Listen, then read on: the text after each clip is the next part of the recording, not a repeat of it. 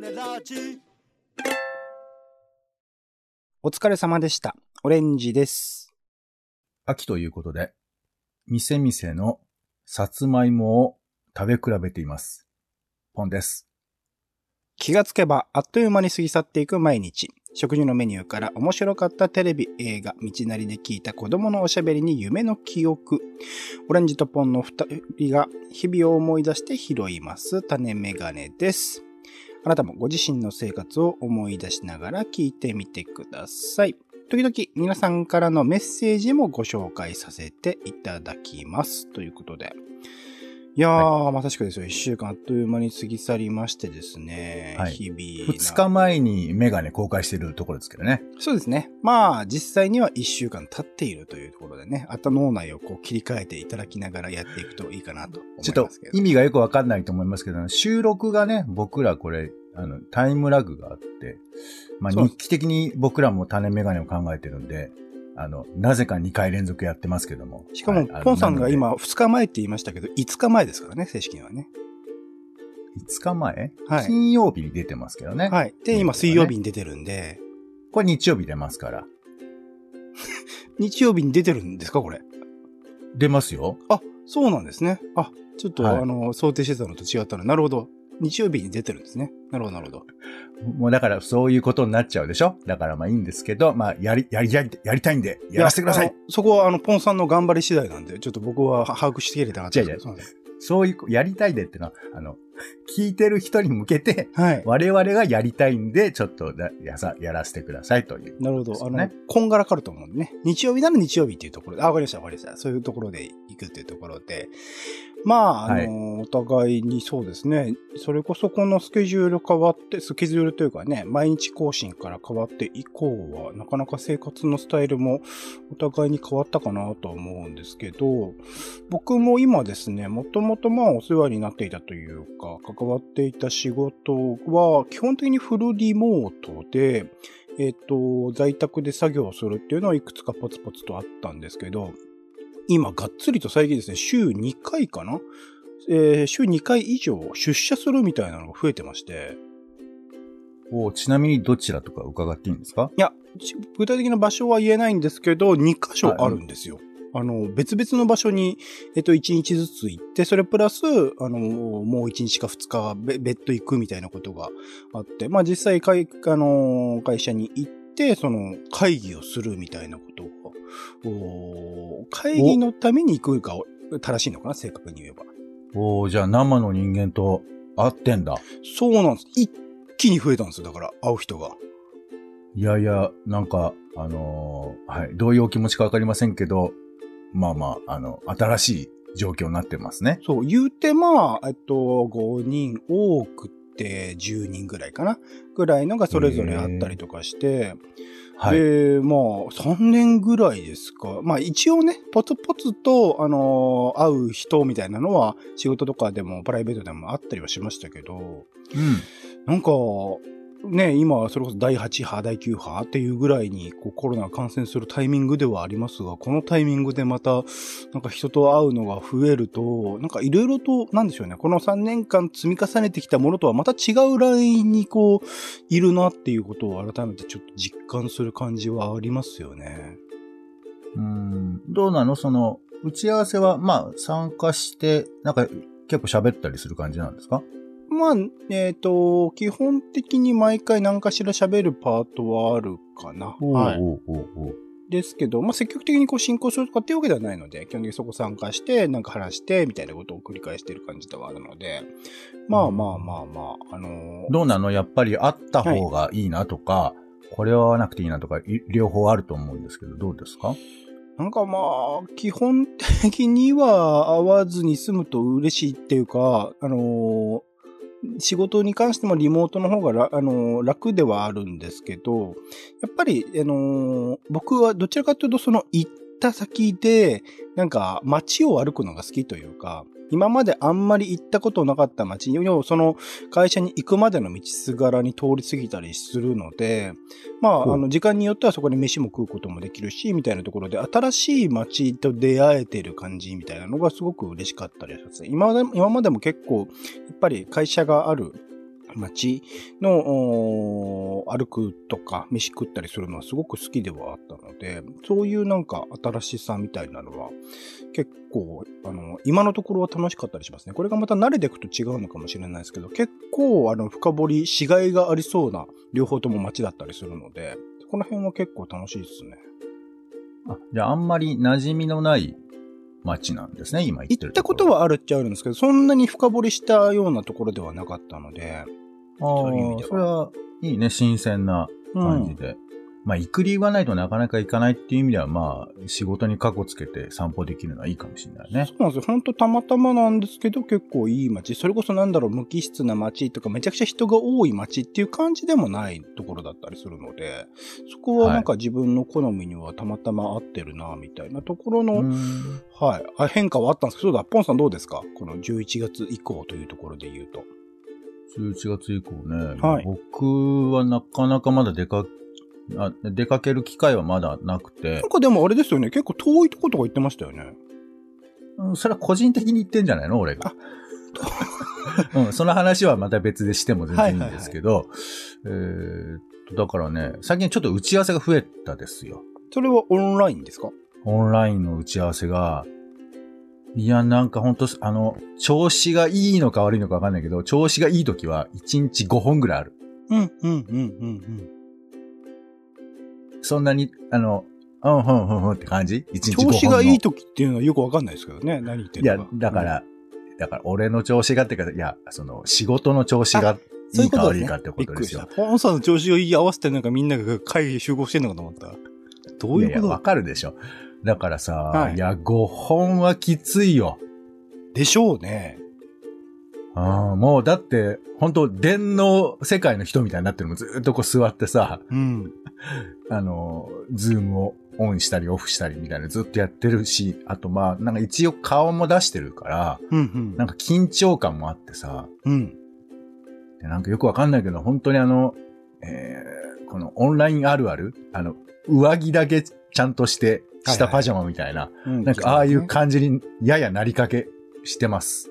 確かにそれは現現実でやるバージョンと違うかもしれないです。現実でそれできないですもんね、今ね。そうだけど、これは本当にオンラインじゃないとないなって、まあ、これはもうこの話も2年ぐらい前からずっとね、あの、やってる話ではあるんですけど、いん。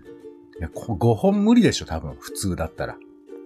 5本、あ、でも、うある時は5、4本だな。上限、うちも4本ですね。続けて。まあまあ、普通ほら移動とかもあるし、誰と調整するか、人、ね、人を集めるのにやっぱりそのスケジュール調整とかもいるから、うん、うん。5本やるのなかなか至難の技だと思うんですけど、うん。まあそういうことがあるんで、うんいやー、リアルだったらよかったなと思った。リアルだったらこれないじゃん。これは提案できないんですか？もうそろそろいいんじゃないですか？って。えー、まあ、あの、そういう意味ではやってますけど、まあその辺の話はまた仕事の話なのでいいんですが。ああ、でも、ある、あるんですね。そこら辺は提案はあるんですね。リアルでやろうみたいな。いやいや、リアルじゃなくて会議を減らそうっていう話ね。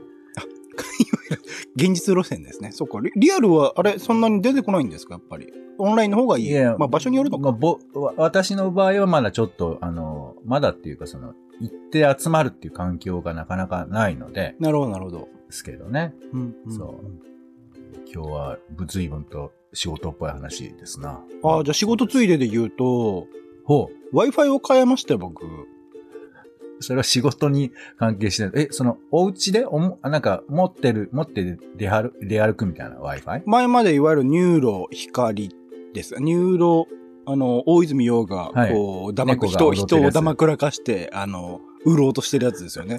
で、ちょうど騙された人ね、あなたがね。あらゆるところに、こう、あの、広告を、詐欺広告を巻き散らし、はい。少しでも先に引っかかった人ね、あなたが。タイミングと、まあ、2年前、3年前ぐらいですかね。あのー、契約して、あの、うん引いていたんですけど、気づいてしまったんですよ。やっぱり、大泉洋、やっぱこれ、大泉洋をここで使ってるということは、源頼朝ばりに、まあ、なん、とんでもねえことを考えてらっしゃるんだろうなっていう。そういうパブリックイメージをこう根付かせるための。広告だろうなってことに。まあでもね、あの、比較的まあ、快適ではあったんですよ。ネット環境としてはね。何よ？何普通に、あ、の、は結構早いし、繋がるし、みたいなとこあるんだけど、おうおうあ、の、高い、値段がねね。結構、はいまあまあ、あの、いや、一般的なラインで考えたら、ふ平均的なのかもしれないですけど、感覚的には高い、プラス、外にこう持ち歩けない。外では基本的、まあ僕、あの、うんその NURO 引く前は、モバイルルーターみたいなの持って、あの、どこでもこう、持っていけるようにしてたっていうところもあったりして、で、かつさっき言ったみたいな、その仕事のスタイルの変化によって、外で仕事してざせざるを得ない。パソコン持ち歩かなきゃいけないみたいな時に、なんか、携帯の電波だとちょっと心もとないなということで、そこから切り替えて、えっとね、ゼウス Wi-Fi っていうのにしましたよ。またちょっと、知らんな、それあ。ゼウス Wi-Fi? そう、いくつかあって、あの、基本的にな,、はいなるべくその縛りがないようにしたい。2年さ細か契約く説明せんでもええけども。2年契約とかそ3年契約とかないようにしたいなとか、いろいろ調べた結果、ゼウス Wi-Fi に行き着いたんですけど、まあ縛りはあるんですけどね。でも解約料が安いみたいな感じのやつがあったりとかして、それで選んでみたら、れははい。快適。まあ、あの、外で作業はできるようになったんですよ。仕事はできるようになったんだけど、はい。ポータブル Wi-Fi ってことですな、。まあ電波がね、やっぱり弱いよね。て、それはゼウスだもの。ゼウスは強いでしょ？本来。本来強いはずだよ。稲妻みたいなやつよ。あの、この前はずだけど、ねうんそうとか見てても、やっぱそんな強くないんじゃないかみたいな感じも。あ、そう、そう見てるんですね。そうそうそう。そう、そうのやつよ。そうに出てくはる、ちょっとあの、お腹の出た感じの、あのおじいちゃんよ。えーまあ、よくわかんないですけど、まあ、あの、Wi-Fi を変えたのね。おじいちゃんの Wi-Fi に変えたら、まあ、電波もおじいちゃんだけど、まあまあ、はいあの、持ち歩けるね、おじいちゃんになったんで。そういう意味で言うと、まあまあまあまあ、環境は変わったけれども、ちょっといろいろストレスも増えてるっていうことで、何、何変わん、やっぱね、えおあの、ストレスっていうのはお金で買ってるんだなっていうことですよ。いやいやいや、わざわざ切り替えたんでしょ？ストレスを軽減させるためにみんなお金を使ってるんだなって。でもそれに慣れていくとお金がなくなった時にね時にストレスが溜まるなっていう話ですよ。ああまあまあ、でもね、Wi-Fi も、ポケット Wi-Fi も高いですからね、いいやつ買うとね。まあでもそんなでもないのかな今2000円か3000円ぐらいで。じゃあ、それを契約すりゃいいじゃんか。あ、それ、それに、それなんです。ゼウスはそれなんですよ。ゼウスはモバイルルゼウスはいいーターで方なの2000円か3000円ぐらいなんだけど、電波が弱いんです。うんだだからおじいちゃんなんです。お金は安いけれども、電波は弱いおじいちゃん。もっと au のやつとか、うんわかんないけど、そういうやつを選ばれたらっていう話を今した。ああ、ほら、富裕層の、富裕層の意見でしょ？ふいや高くしてもいいから、月が月額だ3000円ぐらい。から高いだろっていう話を今したろが。そう。何なんだよ。富裕層なんは選択肢がみたいなトー多いから、クしてんな違う違う、富裕層はそうして、あのね、あの、こう、プラスアルファしてストレスを軽減させる、うん早くしてうん持ち歩けて、みたいなことで、便利便利とか言ってるけど、お金がなくなった時に、そのストレスは一気にあなたに押し寄せてきますよっていう話。うん、なんかよく。大丈夫か？なんすすいませんでした。はい。信じるか信じないかは、あなた次第です。そういう話じゃないだろ。えー、そうですか。はいありがとうございます。ちなみに Wi-Fi を、を変えたっていうところから、Y、W 杯が始まるよって話をね、広げようかなと思ったんですけど、ちょっと時間がもうなんか長くなってきたんで、もういいかなって。ワールドカップ始まるよって話ですね。はい。悪ふざけが多くてね、大変ですけども。はいはい。はい。えー、続いて、うんみんなの種のコーナーです。よはい。あなたが気になっていること、あの人がハマっていること、偶然出くわした新しい種など、日々、気になった種の話をご紹介します。種を育てていきましょうということで、まあ、要は、おはがきのコーナーです。はいよ。はい。ということで、ペンネームアマンダツさんからいただきました。ありがとうございます。あありがとうございます。えーこんにちは。配信ありがとうございますあ。りがとうございます。遅くなりましたが、まずは、待ってましたと言わせてください。いやー、恐縮。リニューアル後の種ラジは少しリラックスした雰囲気を感じます。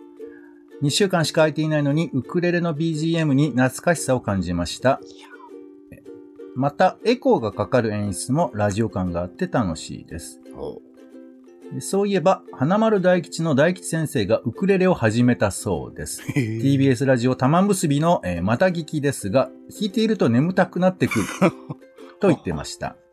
酒飲みながら弾いているからじゃね？と思いながら聞いていましたが、実際のところどうなのかポンさんに聞きたいです。うん種メガネのオレンジさんのお話でちゃんと伝えないと美容師さんがオリジナリティ出してくるというお話にわかるなと思いました。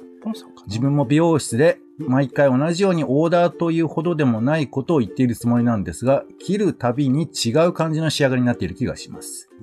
もっと具体的にこうしてほしいと言った方がいいんだろうなと思いつつも伝え方がわからなくて、結局、前髪は短く、後ろはすごく短く、みたいに言ってしまいます。うんまた最後に、後ろはこんな感じですと、鏡越しに後頭部を見せられるやつがありますが、未だにリアクションの正解がわかりません。うんあ、大丈夫です。ありがとうございます。みたいに言ってしまいます。お二人はどうですか？うんそれから今更ですが、横浜 F マリノスの優勝おめでとうございますあ。りがとうございます。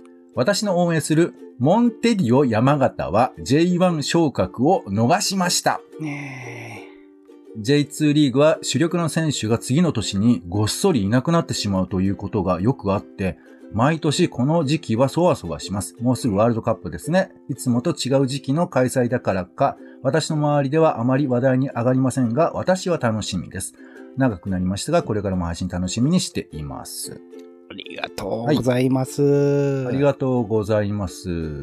いやー。はね、まあこんなはい、ありがとうございます。こんな、はい、こんなことも含めて、えーおはがき、えーお待ちしておりますが、えーウクレレですよね。はウ。クレレ、どうなんだろうね。いやね、あの、ちょっとこの話長くなっちゃうけど、あら、僕なんかウクレレで、なんか眠たくなるように弾きたいの、理想は。高木ブー。高木ブーはいつも寝てるだけだから、ウクレレ弾いてるから寝てるわけじなんゃないし。かウクレレイコール寝寝るのイメージを確立した人かなと今一瞬思いましたけど。、全然違いますけど、はいはい。あの、もともと寝てる人だから。だからあウクレレ弾いてるときはむしろ覚醒してるよ。あ、そう、逆に、そうそうキバキのブーさんが。はいはい。なんだけど、うんウクレレってさ、その、ポロンポロンっていうイメージがあるじゃない？はいはいはい。で、あれって、なんか、俺、ひ弾いてる側の立場ですると、うん結構あれができないんだよね。ああ、ならないと。なんか、結構こう、す攻めちゃう音に感覚的になっちゃって、ちょっとスピード上がっちゃうんだ。スピードというかその、これね、難しいんだけど、音色って言うんですかね。あら、音色。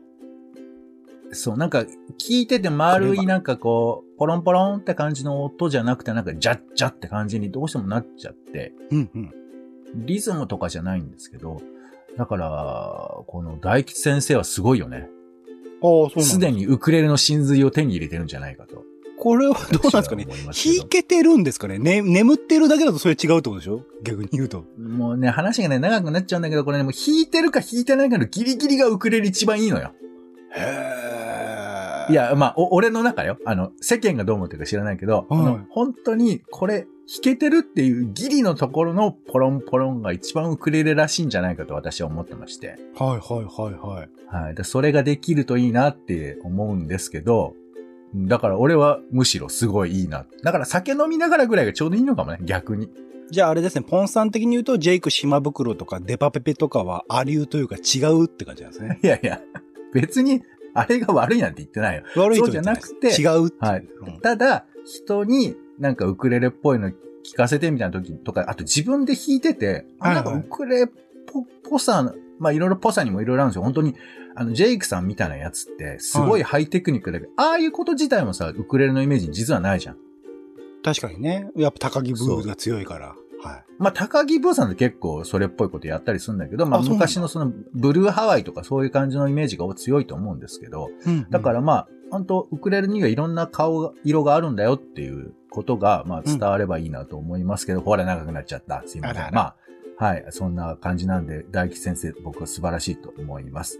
うんえー美容室の件ですよね。うんまあ、あの、床屋か美容室かみたいなことをこだわったりとか僕らしてますけど。こだわりはまあポンさん側ですね。僕はもうあるがままなんで。ねはいそれは髪型の話ね。はいはいえーっと、そうね、どうぞ、後頭、後頭部を、後頭部を見せられるときに、オレンジさん、なんて言うの？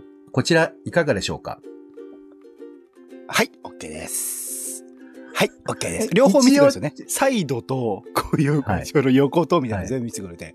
はい。それ OK 何ですみ見るの？ちゃんと見るの？それとも見たふりぐらいなの？えっとね、い、あのー否定したことはあるんですよ。あ、もうちょっとこう、短くならないですかねとか、もうちょっと肌見える感じにならないですかねとかって言ったことはあるんで、すべてこれで通すわけではないですけど、基本は、えーはい。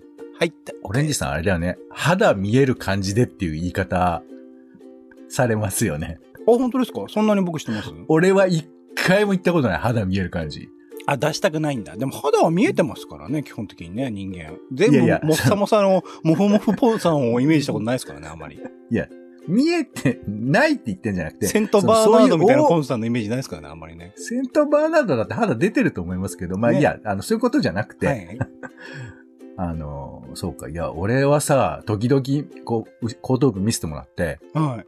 う、うわ、ここもうちょっと、ボリューム欲しかったな、みたいな時あるじゃん。ボリューム欲しいって思う時あるんですね、僕でそういう時にさあの、あ、もうちょっと右の後ろの方の伸ばしてもらえますか？っ過去です。て言えないじゃん。過去ですよね。もう戻れそうあない。はい、じゃあ、はい、じゃあちょっと待ってください。ルルルルっていうのはできないから、だから俺はあの、ぐっと黙るようにしてるよ。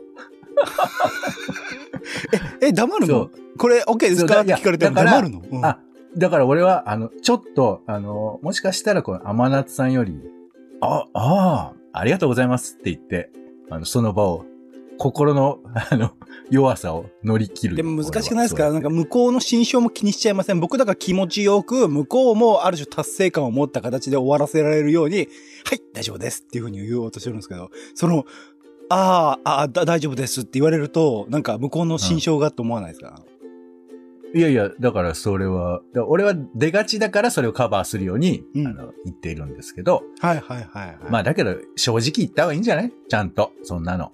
ダメですよ、戻してくださいっつって。戻してくださいってなんだよ。いや、だから俺は、俺のは戻せないから言わないけど、はい。でも、うまくいかなかった時は、うん。すいません、今回はこれでいいと思います。っていうのを、次回にね、活かしてねってことですね。もうちょっと増えてる方がいいよっていう。そうですね。まあまあまあ。はい。あの、天野さん、我々の話は全く聞かない方がいいと思いますんで、はい。ぜひ、あの、楽しく床屋過ごしていただければと思います。あとありがとうございます。サッカーの話もね。はい。ありがとうございます。はい。はいマリノス優勝させていただきまして、もういろいろね、まあ、あもう、あの、祝賀会やらね、なんやらね。うるせえいな、ろいろとあもったんですけれども、やっぱ山形ですよ。山形はもう本当にマリノス出身の選手というか、マリノスからね、期限付きで移籍してる選手とかも、樺山とかもいるので、まあ本当、監督ももちろんマリノスゆかりの人ですので、なあ、J2 からね、J1 に来れる。まあでも、あの、プレーオフギリギリ滑り込んだチームだったので、そこからにするとやっぱ、すごい終盤のこう、頑張りがすごかったチームなので、もう、もちろんね、ここで書いてる、いや、あの、おっしゃってるように、その、選手が毎年やっぱ J2、好調のチームであればあるほど、J1 のチームとか、もしかしたら海外とか含めて移籍するケースが多かったりするので。ちょっとまあ心配ではあるし、個人的には、まあ、あの、まあ、元マリノスである山田幸太選手とかね、あの、移籍するみたいな話はあったりするところの、ね、もやもやみたいなのあったりしますけれども、あの、きっと、監督を信じて、えーやっていけば、来季は、あの、J1 に来てくれると思いますのでね、J1 で、あの、共に戦えることを、こう、楽しみに待っているっていうところではあります、本当にね。うん。はい。まあまあね。あの、サッカーファンはもう盛り上がっていただきたいなというふうに思います。いや、これからまさしくワールドカップなので、はい。本来ね、まあ、一番盛り上がってるべきところなんですけど、誰なのよ。ここでもね、あのさんも、はいあんまり私の周りでは話題に上がりませんがって書いてあるんで、これワールドカップなのかなっていうね。ワールドカップってみんな言ってるから、実はワールドカップじゃねえんじゃねえか？みたいなところはあなたが言ってたでしょ？い盛り上がってない話としてはあるのかもしれないんで、ワールドカップじゃないと思うと、あれなんか世界の人みんな話題にしてるなと思うと。盛り上がれるので、そこのなハードルをね、いかに下げるかってことが、まあその、はい幸せ、ストレスを軽減させる何ののも、話してんのよ。はい効くのかなと思いますね。うん。はい。えーということで、天夏さん、えーありがとうございました。ありがとうございます。種ラジは Spotify や Apple Podcast などで、えー週に1、2回配信中です。お好きなサービスでの登録やフォローをお願いします。更新情報は Twitter でお知らせしています。また、番組の感想やあなたが気になっている種の話もお待ちしています。公式サイト種ラジ .com のお便りフォームから今回ね、天野さんのように送ってください。ツイッターでハッシュタグ種ラジ、ハッシュタグカタカナで種ラジで投稿いただくのも大歓迎です。それでは種ラジ今週の一曲、ポンさんお願いします。はい。オレンジさん、の、さらば青春の光って、なんだっていう認識なんですか？やっぱりあのトラブルを起こすえー、お笑いコンビっていうイメージですかね。ああ。これがもともとどこから来てるかは知ってるんですか？あのー、まあまあ、なんとなく、はい。なんとなく聞いたことはあるかなってぐらいですけど。あの、正式なルーツはわかんないです。はい。あ、そうなんだ。うん。そうね。まあ僕も言うと、ほ元々の元々は知らないんですけど、うん。これあの、ホテイ、ギターでおなじみ、ホテイさんの、まあ、はいはい曲ですよね。歌ってますよね曲のタイトル、そう。で、この曲はなんで作られたかっていうと。日曜劇場あるじゃないですか。はいはいはいはい。日曜劇場って、1993年まではずっと単発のドラマだけやってたの。単発というと？まあ、1回で終わるドラマ。へえ。連続ドラマゃじゃない枠だったんです。毎週変わってたんだ。うんうん。そう。まあ、前で、あのまあ、時々人気のシリーズだともう一度やるみたいな感じだとか、うーん。いうのをやってたのね。た多分これ知らない人も結構多いと思うんですけど、女と味噌汁とかね、まあ、古くいろいろありますけどうんうん。すごいタイトルそうそう。で、まあ、そういう伝統的な東芝日曜劇場の枠が、まあ、93に変わって、で、連ドラに変わるんですね。はいはいはい。連続ドラマ。そう。なんだけど結構苦戦していった中で、まあいろんなちょっと新機軸があって、その中で、まあ当時ですよ。当時、あの、証券、萩原健一がドラマに出るっつって。あらあら、トップスター。そう。で、それで、えー課長さんの役年っていうドラマがあったんです。課長っていうのは会社における課長さん。そうそう。で、それがまあ、証券がやってたんですけど、うん。で、そのドラマで、あの、ずっと布袋さんがもうドラマの主題歌作ってくれって言われても断ってたんだって。うんうん。だけど、まあ証券が出るの？よし、じゃあ作ろう。って作ったのが、このさらば青春の光なんだ固って。定は証券が好きだったんですね。まあ、で、うんまあそうね。まあまあ、でもやっぱりその証券っていうのは、あの、まあ、確かね、布袋さんってあの、傷だらけの天使の映画版かなんか出てんじゃなかったかな。